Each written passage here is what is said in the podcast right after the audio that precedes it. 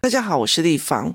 我们来做一个广告哦，因为暑假快要来了哦。那呃，学校一定会安排的暑假作业哦。那今年关关破呢，我们会。呃，办法是说，想要让我们的凹槽或者我们的出版品陪着呃大家一起过暑假。例如说，以凹槽繁体中文凹槽的笔顺练习簿哦，它可以让孩子去练笔，然后练稳度，甚至可以练静心。你静下心来一笔一画去用，而且它不会过度用力呢，不会去伤害小孩的手腕哦。那。呃，所以因为快要暑假了，那我们搭配虾皮的官网哦，七月七号夏日的免运的促销，它只有一个一天哦，所以希望大家不要错过。关关破全系列哦，包括教案的产品，只要在虾皮卖场消费，你满五百元，你就可以享受全面七五折的优惠价格。所以这是可以让你就是先赶快买，七月七号买了，暑假可以陪小孩练哦，或者是让孩子可以去思考哦。那在下皮七月七月夏日免运这一天哦，你如果在王丽芳的亲子观点赖社群里面，还有回馈忠实听友额外的神秘折扣，所以你赶快加入王丽芳的亲子观点赖社群，跟我们一起讨论教养的观点，并且可以获得一些呃教育的资源了。那在外哦，Momo 的七月份的图书文玩联合摸币回馈活动哦，有优惠。单笔买一二九九，然后就可以登记，然后并获得十趴的摸币。那还有在 Momo 的七月童书跟加亲子教养馆的回馈中，只要在单笔买七九九，就可以获得一个游戏地垫。作为回馈礼品哦，这蛮有趣的哦。这是某某平台里面的活动哦。那这些优惠活动哦，是限时提供的，麻烦大家，你如果有需要，麻烦把赶快把握机会下单，这样你其实可以陪孩子一起过暑假，让你的孩子在暑假期间哦，不仅可以玩得开心哦，也可以在这个时候提升你的思维或者是书写能力哦。那，有需要的朋友就锁定七月七号，或者是锁定七月份。某某跟那个虾皮网站去购买，谢谢大家。今天我会连续用好几集来谈小孩的案例的问题，然后必须带大家来看。不同的层次的，就是不同圈层跟角度的父母处理的方式会有哪些事情哦？这些都是活动带领员的孩子哦，包括或者是教材班的孩子哦。这些父母其实来跟我聊的时候，我会理解一些事情，就是他们有哪些盲点或哪些层次。我常常会问他：“你到底要的是什么？”哦。那例如有一个人，他来告诉我说：“丽芳，有一天你告诉我说，反正总是要有人做哦。例如说，有一天呢，我的小孩呢，他吃饭吃一吃，然后东西就放在桌子上。那我们常常有很多的妈妈就会讲了一句话，放在那边等我来做，是不是？你就是等我了，你就是等我了哈。可是问题是，妈妈讲这一句话哦，小孩小时候就很气，你知道？可是长大以后，当你的小孩又同样做这件事情，你下意识的认知回复就会说：对，你是在等我做事吗？你就是在等我做，你就等我了哈。所以其实就像好了，就是你你如果下班很累的，或者是带小孩出去外面一天哦，校外教学干嘛很累的。回到家里，发现你老公早餐的盘子、中餐的盘子都还是放在桌面上，没有处理。你那个下意识为什么在等我处理嘛？等我处理的前面一件事情是什么？事情总该有人要做嘛。就是你把东西放在那里，它不会自己变干净嘛？它并不会自己变干净。所以他就总该有人要做嘛。我跟你讲哈，我要做那种总该有人要做的这个教案，前提在于之前跟之后。呃，我做了一个教案叫“之前与之后”，意思就是说。一个脏的衣服怎么会变成脏的？那之前是什么？中间可能发生什么？后面可能发生什么？这有助于他们在未来社会科理解是，或者是他们在看到一个现象的推论。我做过推论的教案，我做过呃推论的。初阶、中阶的教案，去让孩子去推论他的环境。例如说，我观察到妈妈穿长裤了，那我就推论妈妈要出门了，因为妈妈不喜欢穿短裤出门。好，他怎么推论的嘛？例如说，好，妈妈今天本来没有要出门，可是她去洗脸化妆了，那我就推论了嘛。观察、推论、分析，那妈妈化妆了，所以她刚刚。一定有想要出门过。好，所以他会有之前、之后，之前没化妆，之后有化妆，中间一定他想出门的，或者是他接到的某个电话，一定要出门。好，这是。之前之后的思维，所以他必须猜到三到四个教案去做。所以在这整个状况里面，我就可以去跟孩子谈这一块哦，去跟孩子谈这个思维，跟谈这一块这样子去做处理。所以，当你这些概念都有了，例如说碗，它并不会在那边变成干净的碗哦，拜托回去不要用这一句话去盯小孩哦。本人光之前之后，中间一定有人做了什么而改变了这个东西，它到最后一定会变成了。我今天如果我要成为某一个成功的东西的时候，或者我要做哪一个东西变成成功的时候，我中间要做什么？这个后面有施行细则，而不是你今天听了我的 podcast 又回去就对。你看那个碗会自动变好吗？你看那个衣服会自动变好吗？你看那个地板会自动变好？拜托不要这样做哦哦！不，我我我做 podcast 哦，没有。赚任何一毛钱，也没有广告哦，然后还要付员工的薪资哦，我是来做功德的，不要让我毁了哦。所以其实后来他的很大的一个状况在这里。好，那我知道事情总该有人做的。那于是呢，我就应该要去做，总该有人做某些事情吧？就是这个世界总该有人做某些事情，例如说，总该有人铺道路，总该有人去做电力维修，就是他是靠着众人恩而去形塑一种社会的样貌跟趋向的。所以我本来就在讲说，其实孩子原来缺的，我就是总该有人做的教案。这个妈妈呢，她就跟我讲说啊，丽芳，我看了你的这思维教案哦，在教案课的时候，所以我就想。了一件事情啊，就是一个，就是他要引导他的小孩去做家事，哦，那他就说他引导他的小孩去做家事，他的小孩是女儿嘛，那他就觉得总该有人做啊，这个房子里面总该有人做，这总该有人做啊，然后我就说，哦，对，你好像在做这个教案，然后呢，他一直讲，一直讲，讲到后来我才发现是爸爸不整理。他爸爸还跟讲啊，我就是这种个性啊，我妈都没有叫我整理过啊，所以我干嘛要整理？你有意思吗？所以你不要叫我改。但是问题是你造成了脏乱，你造成了干嘛？总该有人做嘛，他总该有人做。所以呢，他就叫他的女儿要帮他爸爸。那他女儿的反击是，又不是我做的，我为什么要做？哈、那妈妈就说啊，总该有人做吧，我们是一个家庭，所以总该有人做吧。你有意思吗？我就觉得我快疯掉了，为什么我的教案会变成这个逻辑去用嘛？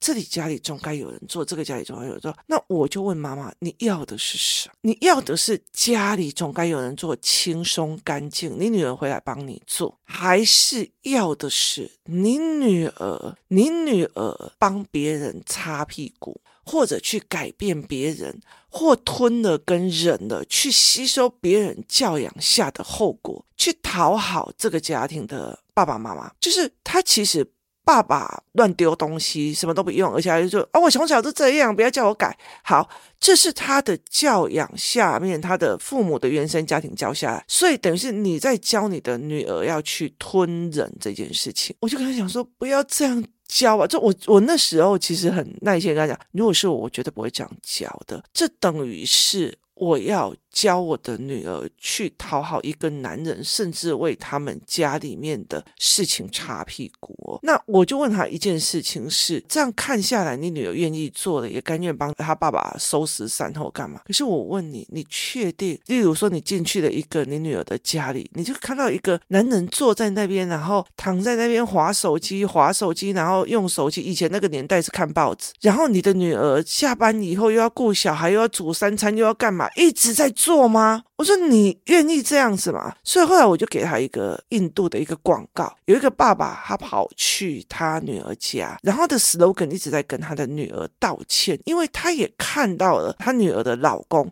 回来家里面就是在躺在床上看他的影片跟电视，那。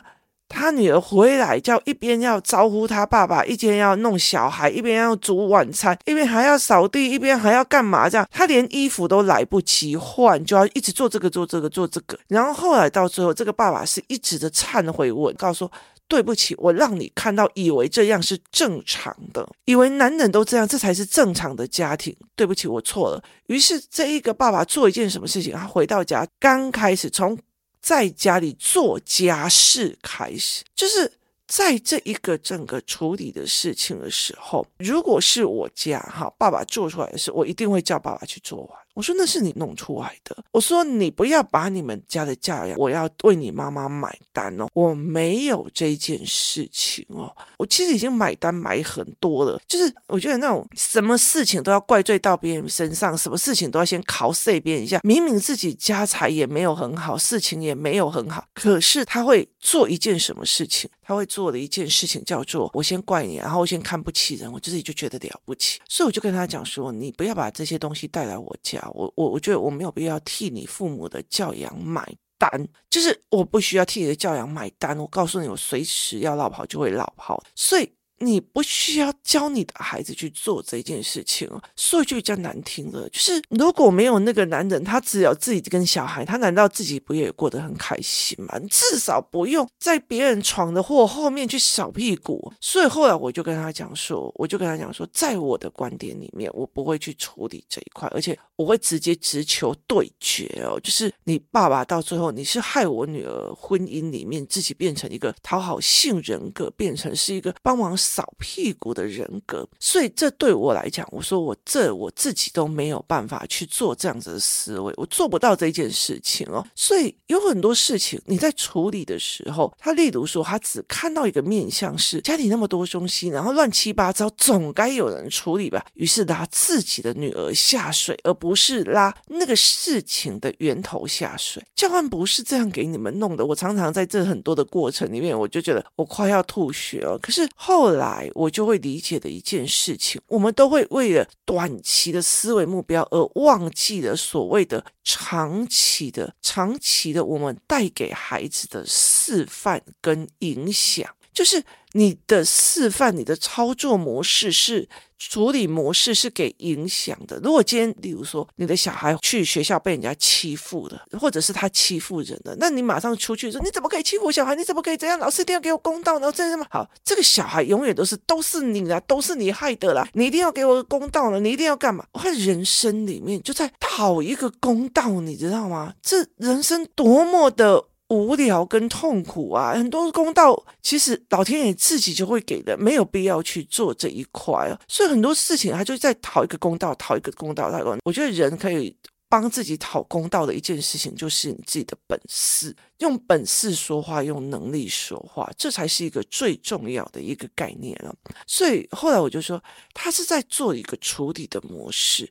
那我也曾经遇过一个妈妈，就一天到晚永远都在做一件事情，叫做“你看你爸很辛苦，你不要惹你爸生气，你不要惹爸爸生气，现在赶快去跟爸爸撒娇，爸爸这样很辛苦，爸爸这样，你说你在教的并不是在教他认同爸爸，而是在教他捧一个男人，我就会觉得说，就是了解那意思嘛，说。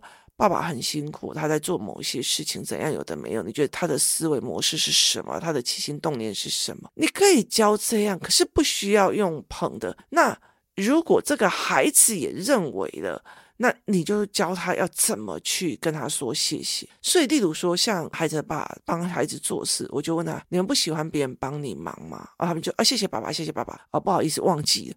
所以。了解那意思吗？他在学你的处理方式，可是在这整件事情的 argue 就要么就是，反正这是我一个家啊，我的妈妈走都要我做嘛。可是你看到、哦、从以前到现在，我妈妈也是，就是那个家还是职业妈妈，那那个家他从来没有叫所有人一起做过，他只教女生要做，所以他就一直在教着女生，就是。家事就是女生的事情，家事就是男生就是不能动，男生就是要把他捧着，男生就是要怎样，在教的是这一块，后来你才会发现我为什么要捧啊？你了解的意思吗？凭什么你们都不教养却要捧？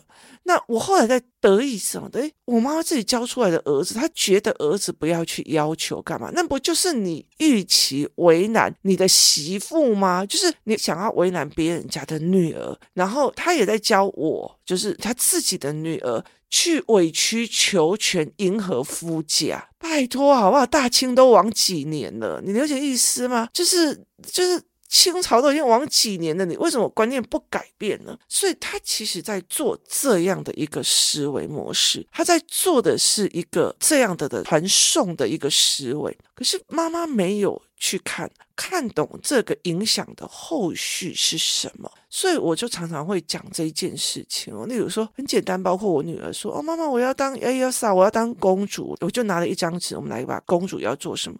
公主说穿的就是一个棋子，她叫你嫁谁就嫁谁，叫你不怎么样就怎样。所以她其实很多事情没有主导权的。然后她就说：“那当皇后。”我说：“皇后是依靠姻亲关系而坐到那个位置，等到她想要就是纳妾纳妃的时候，你也不行。”后来我女儿决定她要当女王，那我就说当女王要什么能力，治理什么能力，什么有的什么的，她就开始去精进她自己的能力哦。所以很多的时候，哦，我的小孩就是我家的小公主啊。不好意思，我们家小公主那时候那么爱公主的时候，直接就让我全力三步骤来，公主她就是一个妻子。有时候要去和亲，例如说那个玛丽王妃，不管是法国的、英国的，或者是中国的，甚至日本的，他们其实早期的公主其实都是变成一个棋子。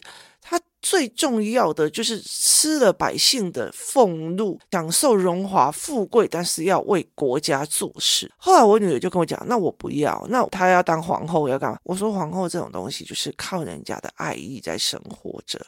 那你的老公忽然爱上别人的时候，他也会翻脸的。”后来他发现，原有自己有能力变成自己的女王就是好的。那。那个时候，他的爸爸就嗯，可是她是我们家小公主。我说，你家有皇位要继承吗？要不然的话，不要乱教我女儿。就是很多的人，他其实不清楚啊，他他也不过是一个小孩，就是爱穿好衣服的小孩这样而已呀、啊。我当然会知道而已啊，你了解意思吗？可是问题是，他永远都觉得他是个公主，是啊，就是没有那个公主命，有那个公主病的一堆啊，这是这样养出来，后来就其实就是没有能力的概念。我们在不知不觉里面传达了错误而且容易被扭曲的价值观，这是你到最后再处理这一件事情的逻辑与思维模式哦。所以他要做什么样的逻辑，他要做什么样的思维，他要怎么去处。处理这件事情都由他们自己来思考，怎么去做，怎么去思考。那很多的时候，我们常常在做一件事情，很多的女人会去捧着那个男人，或者是说妈妈会去捧着爸爸，哎，就辛苦，就冲一下，哎呀，跟阿公说，阿公我爱你，亲一下他脸就有二十万了，要不要亲亲？你要有意思吗？可以换我来吗？可是你教的是什么样的概念？就是我当然会让他知道，嗯，例如说我的女儿，我就说拜托啊，阿公接你电话就开心的要死，接我电话就冲傻。好，那我就跟他讲说，真是的哈。可是我也会让他知道，阿公为什么会这样，阿公的思维模式是什么，并不是由你可爱去换钱，他其实还有血缘关系，还有爱拜温刀狂刀都是要盈利啊，爱冲杀我都要盈利，就是。你要有负担的相对责任心哦。我说哦，阿公很疼你啊，公叫你什么都不做，不好意思，一级金孙呢，一金孙。你如果他觉得他是金孙哦，那他以后如果有很多的家财万贯要统领，那你也要有相对的能力跟知识跟就是所有的状况去要，没有人去想这件事，所以你要。企业真的很大，企业的接班人他们是怎么培养他的孩子？他并不是一定要哦什么考台大干嘛有的没有，他很大的是他们有一套自己的逻辑跟方式，他们有一套自己人脉的学区去的，为了某一个学区去的，所以有很多的人他们去要的去学，例如说，哎。我可以跟韩国的集团的千金一起在同一个学校去学他们怎么处理事情，学他们怎么逻辑性的思维，这才是一个非常非常重要的一个概念。所以。他并不会去觉得我们就需要去捧人，我们就需要干嘛？所以你怎么传递这个思维的？我希望我的小孩看得到别人对他的好，但是不代表他要去捧那个人。我希望我的小孩去看到说，哦，同样爸爸东西都乱丢，什么都用都用啊，他累了，他没有时间整理。你看他平常的时候，我们去录影的时候，他也会搬上搬下，弄东弄西，然后你就会发现，在别人面前，他都一定搬上搬下，弄东弄西，是个好老公。回到家里就。坐在那边等你解压，说你所有的行李，所以这两个逻辑是完全不一样的思维。你怎么带领孩子去看？这些都是未来。如果有一天你去你你女儿家里面，然后看到你女儿做东做西、做南做北、做什么有的没有，然后你的女婿什么都不做，坐在那里的时候，那时候你你一定会想。这是我教养我孩子，希望他一辈子幸福的模样吗？这是我给他传递的一个思维，哪里做错了吗？为什么让他觉得这个男生可以坐在那边，脚翘得高高的，一直在划手机，却没有关系？还跟你讲，哎呀，我的个性就这样子啦，我从小哦就不想要收拾，所以你就忍耐一点，我也不会改的。嗯，本人天生脾气暴，不好养，不好相处，我也不会改。大家互相包容嘛，哦。所以，其实那很大的一个概念是，我要教什么？那人都会有盲点，并不是说这个妈妈错。我觉得人都会有盲点，盲点有时候是目的盲点。我只是希望把家里干干净净的，那是目的盲点。可是。他其实说穿的是目的走错，是我在希望在这件事情里面，我女儿真正学到的是什么，理解的是什么，她建立的思维模式是什么，所以她是目的的不同。所以我常常在很多的妈妈来问我的时候，我就会问：你要的到底是什么？你要的是家里清干净。好，不管老公再怎么样弄乱，你女儿都要把它清干净，就是家里干净。还是你要的是你女儿可以借由家庭分工不平衡里面去思考她未来的婚姻选择跟婚姻选择之后。自己怎么调配那个命运选择？所以其实我记得我曾经分享过一个妈妈，她在分享说，她跟那个男生是一个好朋友，然后后来到最后结婚了。结婚之后，他们就出国，就是结婚马上出国，所以一直到国外的时候，就发现那个男生会打她。你知道他打了第一次，他就直接叫国外的警察过来了，欧洲的警察直接过来。那因为对方其实是因为工作签证过去，你知道他只要用这件事情之后，他这一辈子就会被。整个欧盟驱离出境，所以后来他到时候再也不打了。他一件事情就是，是我告诉你，我不知道你家里面是怎么教你，但是老娘不忍，你知道吗？打人这件事有一次就是千千万万次，所以老娘不忍，你要给我试试看，就是你那个坏毛病是你家里带来的，但是老娘没有在容忍你坏毛病的。这才是另外一个事。从此之后，他再也没有过打过。然后等到他后来学成归国回到家，然后就是第一次跟他公公婆婆一起吃饭的时候，他才发现，你知道全家。如实的吃东西，他婆婆只是因为一道菜哦，就是忘记加盐巴哦，被他公公当场在旁边打得半死，然后小孩继续吃他们自己的东西，当做没这一回事，诶，很理所当然哦。你自己想看，那时候如果他如果没有叫警察，然后用拿他的工作签证。做一个所谓的你就会被出驱逐出境的那一个所谓的无纵容的行为模式，这一个人要不要一直一直一直吃掉老公原生家庭的教养，付出代价？他要的，你了解意思吗？他要，所以在教养孩子的过程里面，其实你要了解一件事，怎么去思考这一件事情。是非常非常重要的。我要不要在这个过程里面，为了我的目标，牺牲了我女儿的认知？我为了这个目标牺牲的人，或这个懒惰，例如说我的小孩就觉得公主很美啊，公主很妙那样啊。好，不好意思哦，我要改认掉你的认知。为什么？靠自己的本事最好，不要看那边靠别人王子来拯救你。不好意思，好吧，满清灭亡了，王室也。掉了，嫁给王子也没有一定最好命哦，所以请你不要这样子想。那所以，我在这整个概念里面。